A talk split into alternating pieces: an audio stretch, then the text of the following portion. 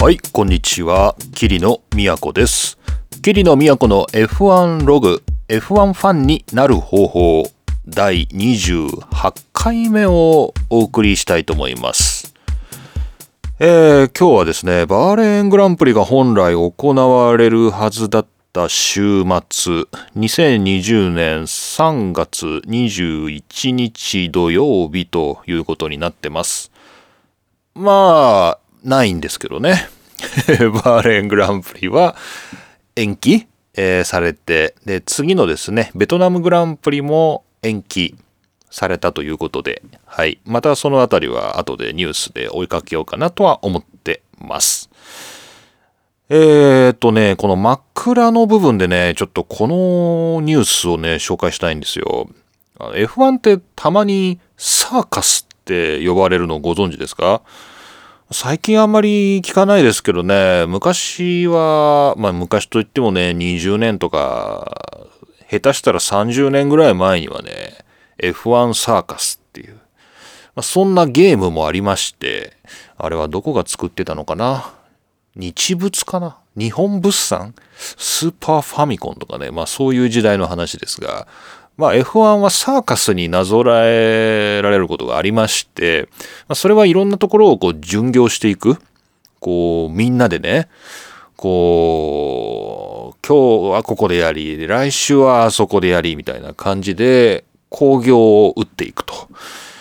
で、まあ、見せ物って言ってね、こう、スペクタクル、なんかすごいものを見せて回るっていう、それでお題をいただくっていう、まあ、そんな意味も込めてサーカスと、えー言われていたことがあったんですけどね、まあ、もしかしたら今でも F1 サーカス、サーカスの、えーっていうようなことは言うかもしれません。で、そんなサーカスなんですけど、これ産経ビジネスのね、2020年3月20日の記事なんですけど、まあ本当のサーカスなんですけど、えーシルク・ド・ソレイユ公演中止でスタッフの95%解雇っていうニュースが出てて、もう結構びっくりしたんですよね。これシルク・ド・ソレイユっていうのは日本にもたまに来ますけど、カナダが拠点の、まあ、サーカスってまあ言っちゃうんだけど、なんかね、サーカスも調べてみるとね、結構面白くて、なんかこのシルク・ド・ソレイユがやってるようなものは、ニューサーカスっていう新しいサーカスって言われるようなものらしくてね。これどっかの本で読んだんですけど、ちょっとソースを今ここで言えなくて申し訳ないんだけど、まあ、何だったかちょっとビジネス関係の本だったと思うんですけど、このシルク・ド・ソレイユっていうのは、本来サーカスが持ってるものをやらないっていう、なんか、そういうサーカスだっていうね、なんかそこが新しくて受けたんだっていうような話があってね、まあちょっとこれ脇にそれた話ですけど、ま例えばこう通常のサーカスはあの顔を白く塗ったピエロ。が出てきて、これちょっと道化って言ってね、こうおどけるみたいな、そういうのは出さない。とかね。えー、あと動物をピエロ、えー動物をね、サーカスっていうのは基本的に使って見せ物をするんだけど、動物も使わない。とかね。こう本来サーカスっていうものが持ってた当たり前みたいなのを、こう、ことごとく覆していって、受け入れられた、まあ、革新的なサーカス。っていう意味で、まあ、シルク・ド・ソレイユっていうのはニューサーカス。っていう、まあ、そういうムーブメントがあって、まあ、他にも多分いろんな団体があって、で多分世界中で興行を打ってるんだと思います。で、これがね、まあ、えー新型コロナウイルス COVID-19 の感染が拡大すると、まあ、各地でこういうサーカスの公演が中止されてしまって、ダンサーを含めてスタッフの95%にあたる約4700人をシルク・ド・ソレイユは解雇したっていう。まあ、残ったのは5%だけで、まあ、それで、まあ、企画などのね、えー業務を続けるんだということなんですけど、まあ、私、詳しくはね、このシルク・ド・ソレイユの中は分かりませんけれども、F1 だってさ、あの、グランプリっていう、まあ、ある意味、こう、興行を打っていくわけじゃないですか。で、あ最近、あの、ポート F の三宅さんと、F1 のスポーティングレギュレーションっていうのをね、ずっと読んでいくっていうポッドキャストやっててですね、もう収録時間は7時間を超えてるんですけど、それがこう小出しにですね、あのポート F、ラジオポート F から配信されてますけどね、そっちをまた聞いてください。でそれではだんだん分かってきたんですけど、こう FIA っていうところが、まあ、いわゆる F1 の統括団体だって言われているところなんですけどね。そこはね、もう、あんまり明確にね、スポーツとして F1 を考えてて、あくまで競技なんですよ。で、そういう FIA っていうのが、こう、モータースポーツのね、最高峰としての F1 をスポーツとして、えーまあ、やってる傍らで、それを工業としてね、こう、見せ物として、もう全く同じコンテンツを提供するっていう。だ片方はそれをレースとしてやってて、で、もう一個は、それを見せ物として売るっていう。これがこう、絶妙にこう、コンビネーションされてるんですよ。F1 って。FIA っていうところがスポーツを管轄してるんだけど、F1 のスポーツとしての側面を FIA が管轄してるんだけど、この F1 を見せ物、サーカスとしてその側面をコントロールしてるのが、今はリバティっていうアメリカの会社なんですよね。で、あの、このシルク・ド・ソレイユがね、従業員の95%を解雇したんだっていうニュースを読んで思ったのは、こうして F1 のレースが中止なりキャンセルは一緒か。中止とか延期とか、まあそういう形で、まあ実質6月までは、えー、グランプリがないだろうっていうふうに言われていますよね。でそんな中で、多分 FIA は、痛くも痒くもないっていうか、あの、なんていうの、揺るがないんだよね、多分ね。モータースポーツの最高峰っていうそのカテゴリーのトップとしての F1 は、もう今回中止になろうが延期になろうが、これはずっとあるわけだし、えー、まあ、どんな規模になるかはわからないけど、ま、やっていくことはできるんだと思うんだよね。ところが、この、これをサーカスとして見立てると、こうサーカスが巡業してなんぼなわけで、こう今回シルク・ド・ストレイユがね、95%解雇したっていうえー、それはもうパフォーマーからマネージングまで全部含めての95%を解雇したっていうところからして F1 だって回り続けないと破綻してしまうというかこう見せ物としてねこのサーカスを続けていかないとこう成り立たないっていうこの要するにリバティ側ですよね。リバティ側の危機感ってもしかしたらむっちゃすごいんじゃないかなっていう。なんかね、このサーカスの、えー、95%解雇っていうので、しかもこう世界的に名の知れたサーカスでね、こんなことが起きたっていうことで、F1 も、これは黙ってはいないだろうなというようなところで、ちょっと最初のね、こちらのニュースを、えー、ご紹介したいと思います。F1 延期戦の代わりに現役ドライバー参加のバーチャルグランプリを開催。開幕戦はバーレン GP。はい、えー、こちらの記事なんですけど、オートスポーツウェブで、えー、掲載されていました。えー、中止延期になったレース、えー、これをね、代わりに、えー、e スポーツとしてね、こう、ゲームを使って、実際のグランプリウィークに合わせてね、えー、やっていきますっていう、そういうニュースです。えー、公式の F1.com に最初載ってってですね、あ公式がやるんだなっていうような、え、感覚を持ったんですけどね、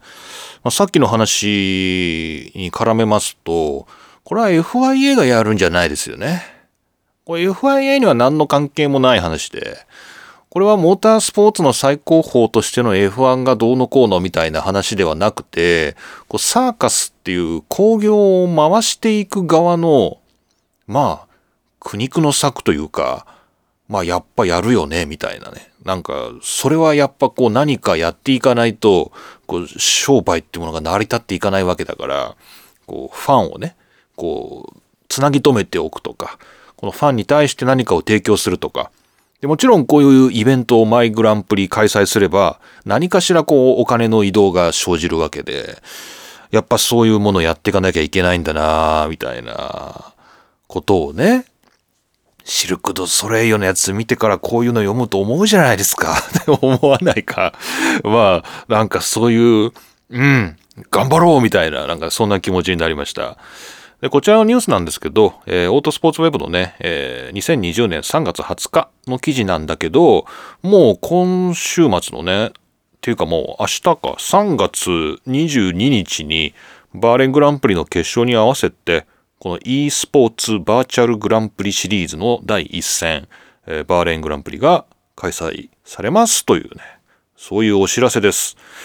で、これどこで見られるのかなっていうことなんですが、えー、ライブ配信が、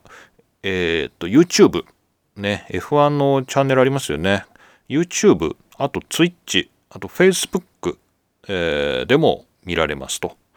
えー、1時間半にわたって、ただし、レース周回数は実際の半分の28周で行いますっていうね、えそんな感じになってますね。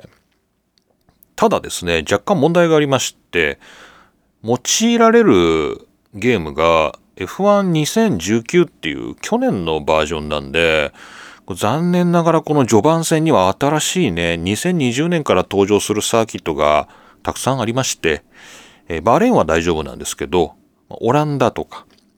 あと、あ、その前のベトナムもか、ベトナムもデータとして入ってないと。入ってないもんはできないと。えー、いうことなんで、それは別のサーキットを使って行いますって。まあ、これはちょっと残念ですね。これは残念でね、多分これやってる側っていうか運営側もね、これは残念で痛いなっていうふうに思ってるかもしれないですけど、まあちょっとその辺のね、まあ、一体どこを代わりに使うのかはちょっとわからないんですけれども、まあ、別のところでやるよということになってます。で、まあこれもね、残念なとこなんだけど、まあしょうがないんだけど、時差っていうかね、こう、なんていうの、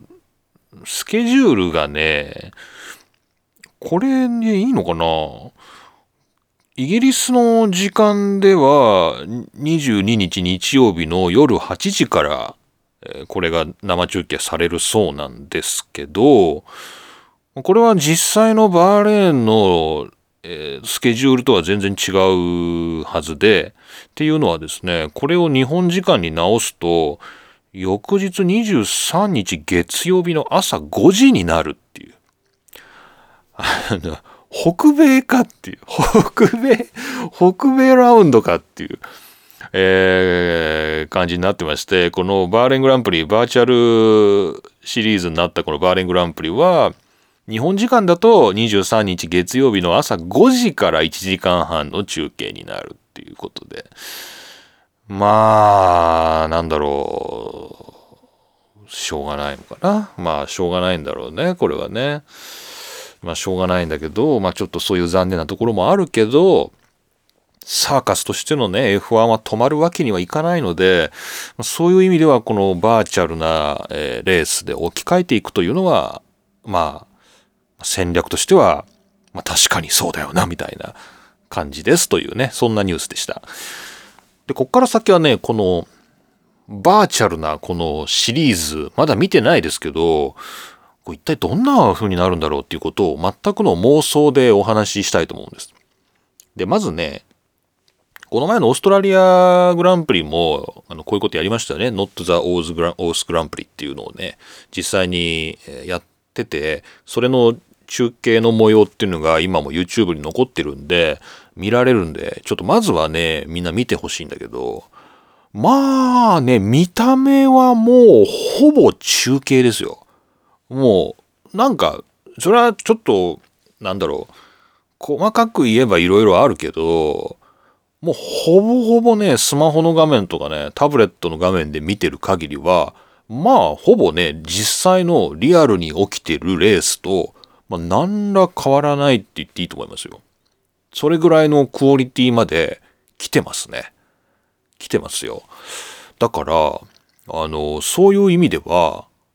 もう別にバーチャルグランプリだからって言って YouTube で流そうじゃなくて、もう実際の国際映像に載せちゃえよみたいな。もう実際に中継するはずだったテレビ局にその映像を売っちゃえよみたいな。ね、実際のグランプリスケジュール通りにやってさ、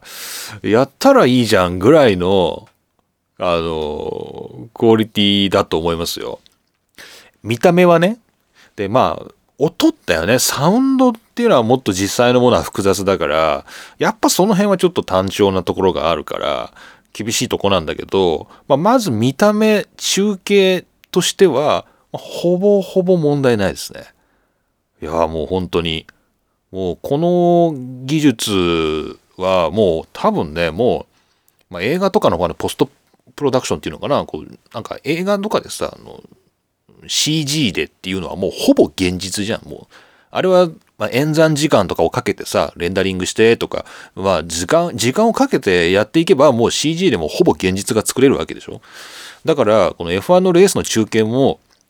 まあ、今後、あと5年かかるか10年かかるか分かんないけど、まあ、技術の、まあ、演算スピードさえ追いついてしまえば、多分、容易にね、この CG でレースの中継の全てを、もうほぼ現実のように再現できるようにどんどんどんどんなっていくと思うから、見た目って意味では、このバーチャルレースのシリーズは、ものすごい将来性があると思うんだよね。これね、うん、そういう意味ではすごい将来性があると思うんだよ。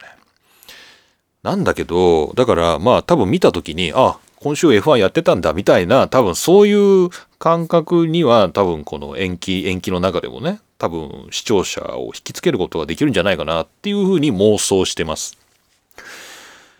えー、まあもちろん言語の問題ありますよ。多分英語の中継なんで、ちょ日本語でしかわからないとか、日本語で実況中継してほしいっていう層にはね、この YouTube 形式は届かないけど、まあ、これが国際映像で配信されればね、またそれはまた別なんでしょうけど、まあそういう問題はあるにせよ、見た目としてはもう全然問題ないと思う。まあ、ただね、じゃあこれで実際のモータースポーツをこのバーチャルレースで置き換えていけるかっっていうとね、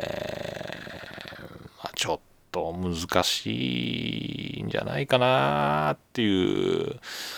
まあ、気はしてんだよね。で、その、まあ、理由っていうのは2つあって、こう一つがね、これちょうどね、この前出たね、才蔵っていう雑誌があって、あの、才蔵っていう雑誌皆さんあんま普段買わないと思うんです。僕も普段買わないんですけど、えー、またまたま目について、この前あの、F1 速報のね、オーストラリアグランプリ号を買いに行こうと思ってさ、で、そのついでになんか雑誌の棚見てたら、才蔵のとこにバンクシーって書いてあってね、こう、あの、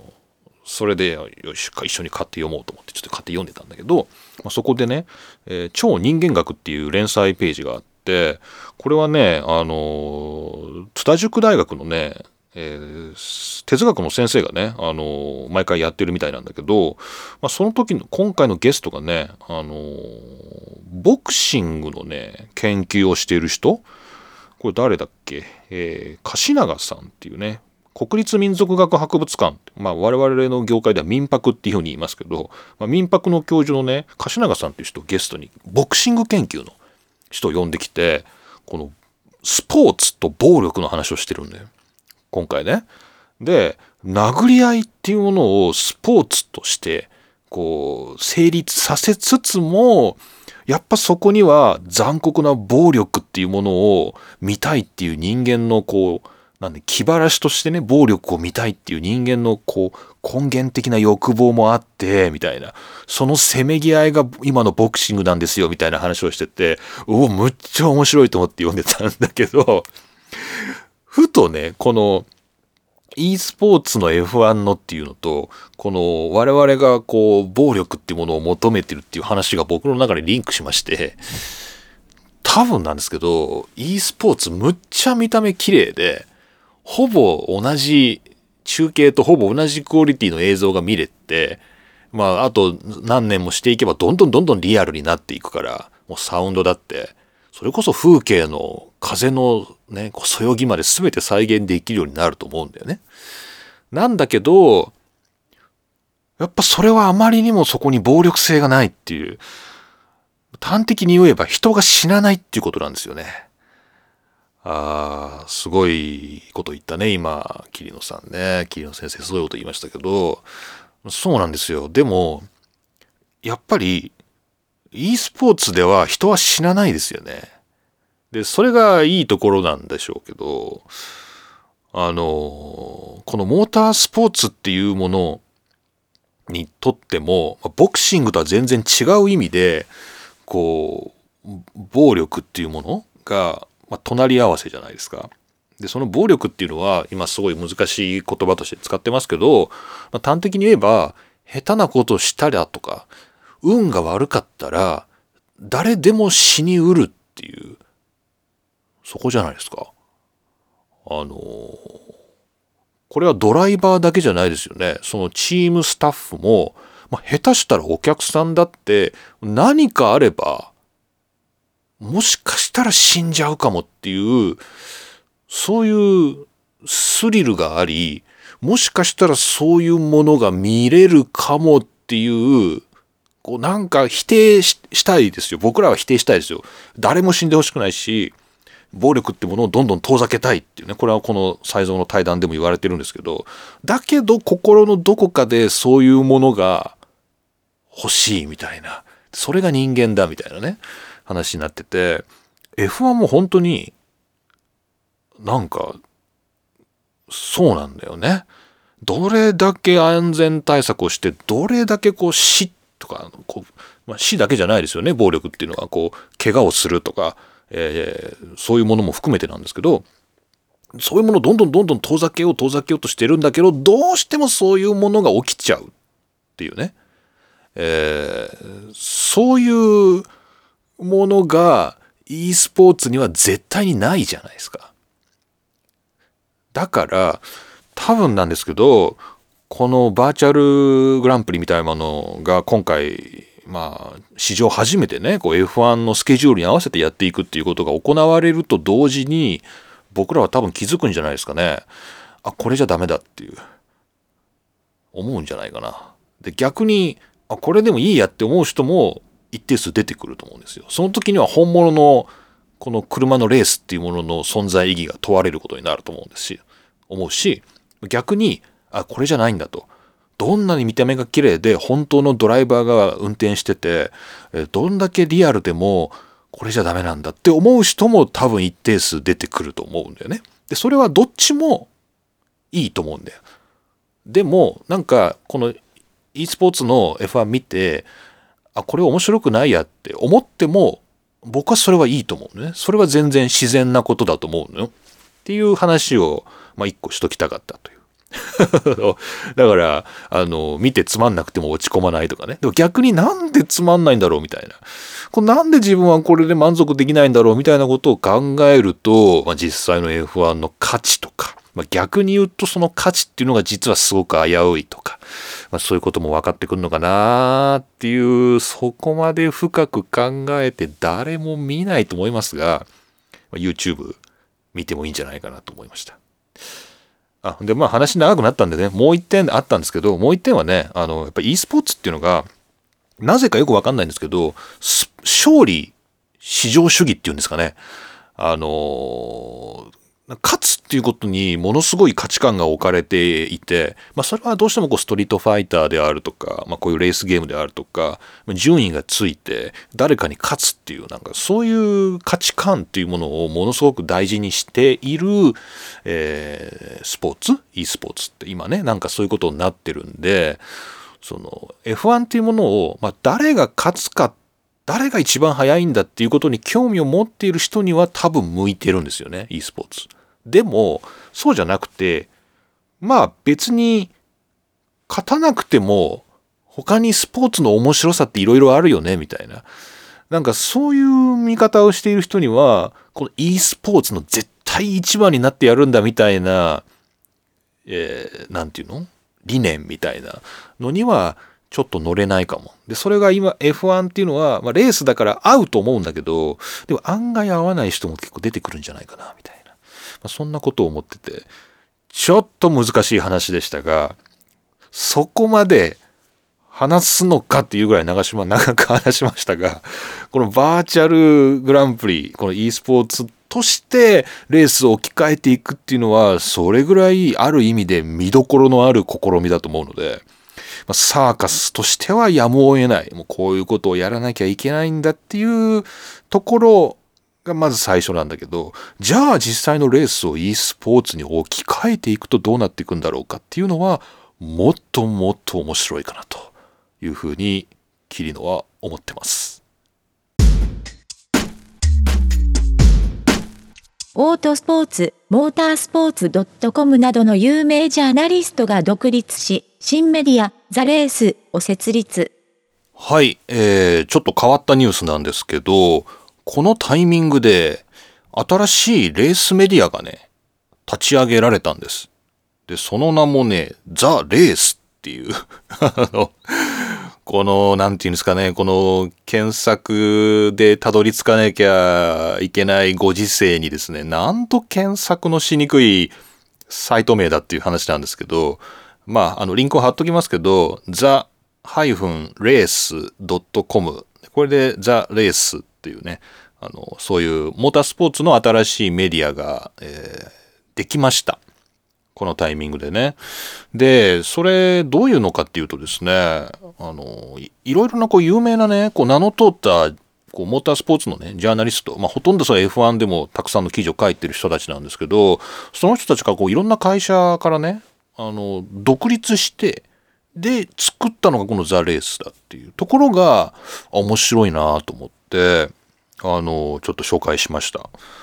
で僕、この番組ではモータースポーツ .com をよく使ってますけど、必ずこう署名の記事ね、名前のついている記事、名前のついてる記事しか面白いのないんですよ、本当に。他はもうどのサイトでもなんか流通してるような、そのインタビュー訳しただけとかね、インタビュー載せただけとか、なんかリザルト書いただけとかね、そんなのはどこ行っても読めるんで、やっぱこう署名されたその署名っていうのは要するにその書いた人の名前の載ってる記事ね、これがね一番面白いんですよ。で、モータースポーツ .com のも、その中で、スコット・ミッチェルの記事によりますと、とかね、僕よく言ってたと思うんだけど、そのスコット・ミッチェルはこのザ・レースに一席というか、えー、モータースポーツ .com からこちらに移ったみたいですね。はい。ちょっとね、その辺の詳しい経緯を、なんかツイートしてるやつを僕見かけたんだけど、今ね、なんか見か、見当たらないんだよね。確か保存したはずなんだけど、ちょっと今見当たらないし、今後も見当たる、えー、当てがないんで、もうこのニュース紹介しちゃいましたけど、あの、いわゆる、こう流通しているようなありきたりな、えニュースっていうか、まあ情報はなくて、うん、まあ、全部が、こう、何ですか、署名、名前入りのね、えー、記事、要するに考察であるとか、あの、分析っていうものを含むものになってます。でね、ポッドキャストももちろんあるんですけどね、これまだちょっと聞いてないんですが、えー、まあ、またちょっとチェックしてみてお知らせしようかなとは思ってますが、うん、まあなんかサイトの見た目もかっこいい、今風な感じだし、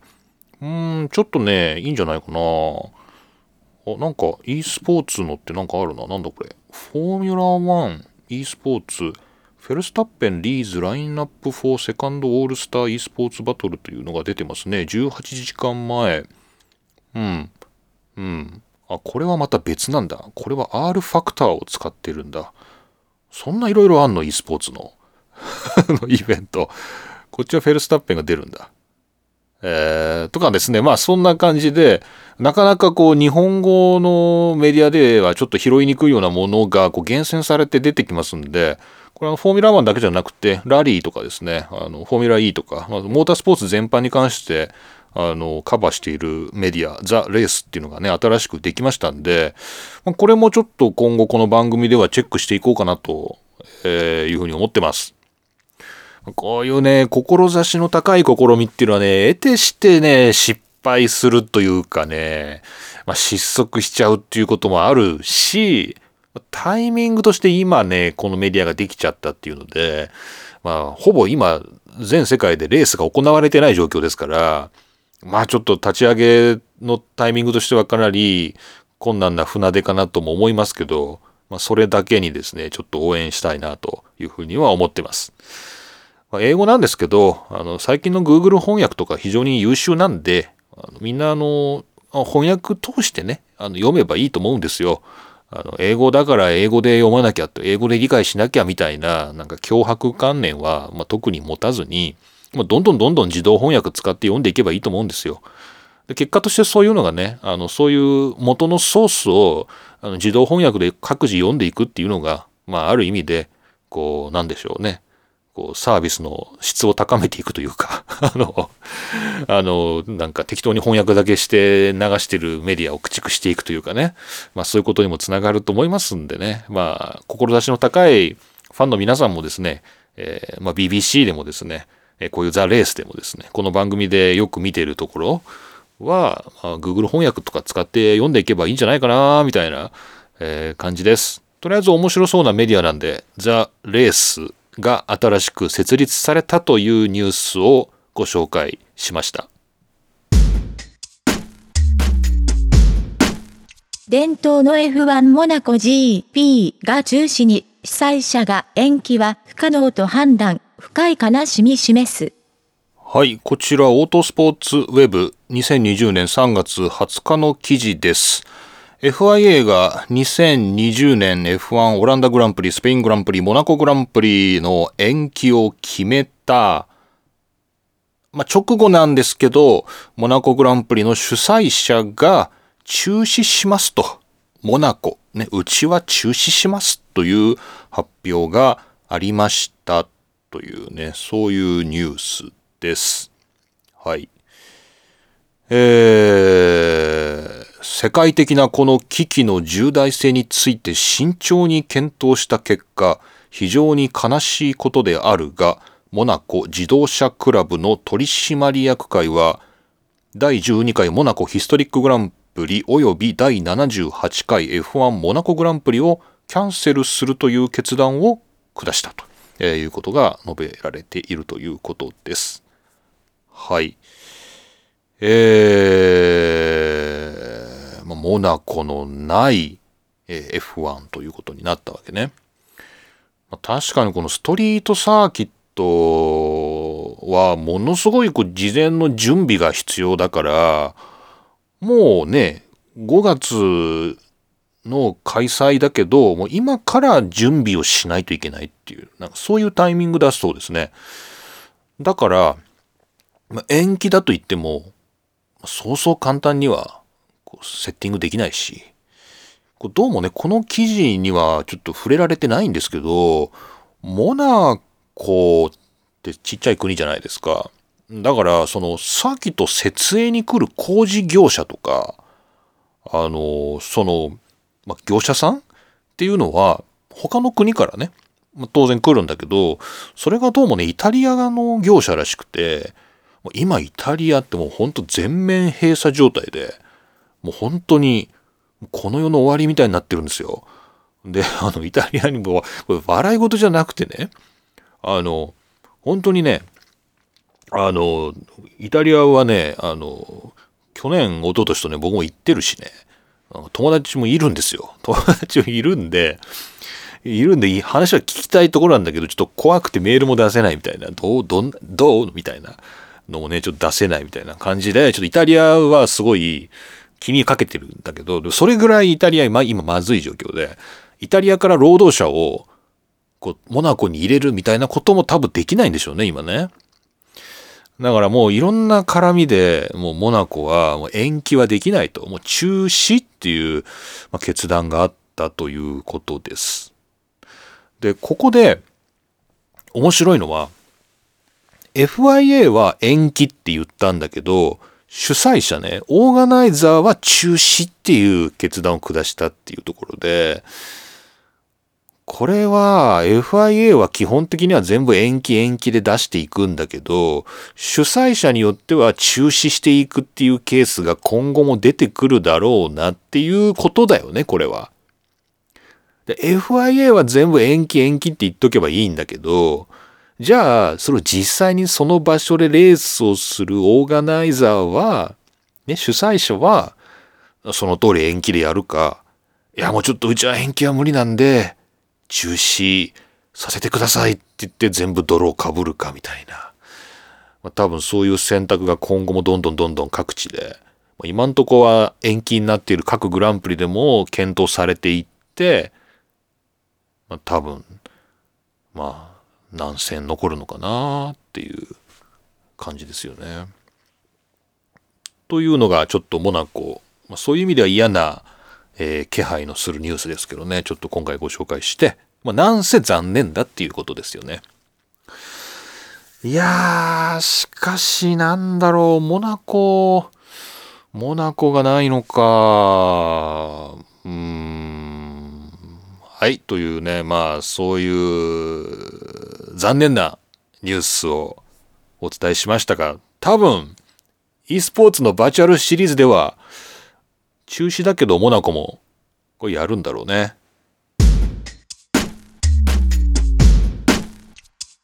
はい、えーお便りは特に来てないですね。特に来てないですね。まあ、この番組の特徴としてはね、なんかリスナーはパーソナリティを泳がせすぎだよね。本当に。何のお便りも来ないもんね、もう。何なんだと。まあ、そんなもんですよね。だいたいこの主催者って主催者じゃないよ。この、僕のね、こツイッターのアカウントも別にないじゃん。あってさ、みんなフォローしてくださいみたいな、ここに DM でくださいとかさ、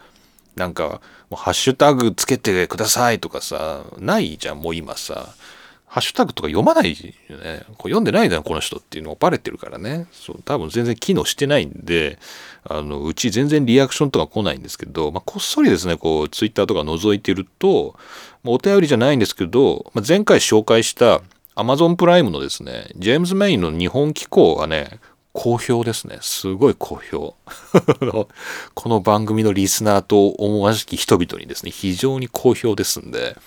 皆さんちょっと Amazon プライムのね、メニューからちょっと発掘してですね、このジェームズ・メインの日本機構、ちょっと見てみてください。これは好評だったっていうのは、良かったな。うん、前回話してみてよかったかな。あとね、あの、N1 レースがね、そのジェームズ・メイの番組の中で出てくるんですけど、あの、これはね、F1 ログっていうハッシュタグをつけてですね、えーこちらは、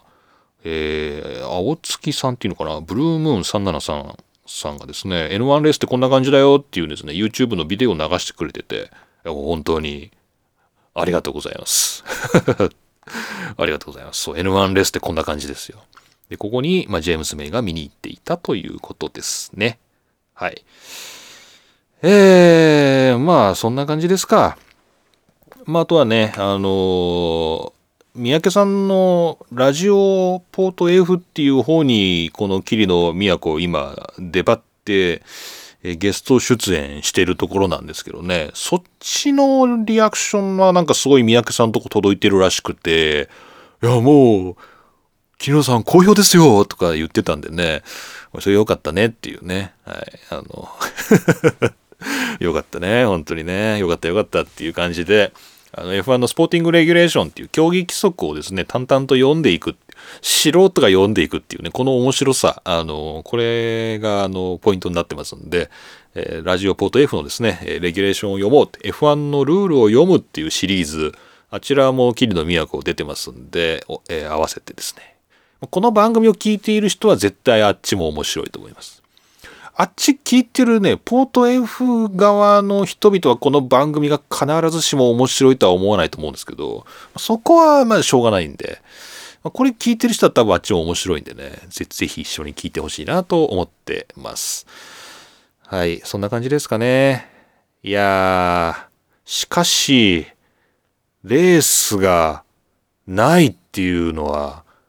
なんだろうね。この番組には少なくとも何の影響もないってことがよく分かったね。このレースがなくてもこの番組は何にも変わらないどころかむしろ生き生きとしてるじゃんみたいな、まあ、なんかそういうツッコミもありそうだなっていうぐらい平常運転でグランプリスケジュール通りに一応出してくるっていう F1 ファンになる方法この後も続きます。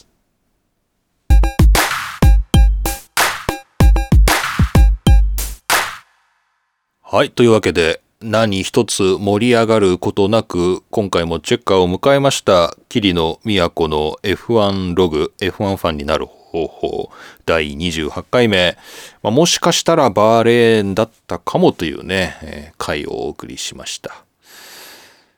えー次回のグランプリはっていうスケジュールの確認はもはや不要かと思いますけど、えーしといた方がいいのかな？しといた方がいいの？する気なかったから調べてないんだけど一応見ますか？じゃあちょっと今今調べますからね。ちょっと待っていたださいね。えー、えー、っとフォーミュラ 1.com 見たらいいのかな？えー、フォーミュラ 1.com のうーんとシェジュールっていうねスケジュールっていうとこ見ますか。F1 スケジュールって一応出ますね。出ますね。はい。えー、ラウンド1オーストラリア終わって、ラウンド2バーレーンが今でしょ？で、ラウンド3ベトナムが、えー、っと、いつ ?4 月なんだ、もう次は。4月の5日。4月の5日がベトナム。4月の5日がベトナム。で、4月の19が中国のはずだったと。まあ、延期です。全部延期ですけどね。で、次はあ、5月に飛ぶんだ。5月の3日がオランダ。で、うん、5月の10日がスペイン。同じく5月の24日がモナコ。キャンセルと。で、こっから先のアゼルバイジャン以降は6月の日定に関してはまだ延期も中止も何も出てないという状況ね。だからまあ一応次回は、んまあこの番組の目安としては、えっ、ー、と、中国じゃないや、ベトナムが行われる4月の5日ぐらいということか。まあちょっとだいぶ先な感じがしますけど、そうでもないんだね。もうそういう季節になりましたね。はい。えー、というわけでした。えー、番組宛てのお便りは、まあ来ないと思いますが、番組宛てのお便りは番組のホームページから専用フォームでお送りください。お便りの内容を確認した後ですね、え皆さんにこの番組の動画コンテンツが視聴できるパドッククラブのパスワードをお送りしています。そちらも番組のホームページでご覧になることができますのでね、ぜひパドックパス、パドッククラブパスを手に入れた人はですね、そちらも楽しんでいただければと思ってます。あと、なんだろう。他はないな。まあ、あと、ラジオポート F の方で、えー、まあ、桐野都頑張ってますんでね。この声どっかで聞いたことあるな、みたいなつぶやきがあったりして、ちょっと面白いんで。どこで出会ったんでしょうね、我々。はい。そんなラジオポート F の方から来た人もね、ぜひお便りいただければ嬉しいです。というわけで、今回も桐野都が一人でお送りしました。また次回お会いしましょう。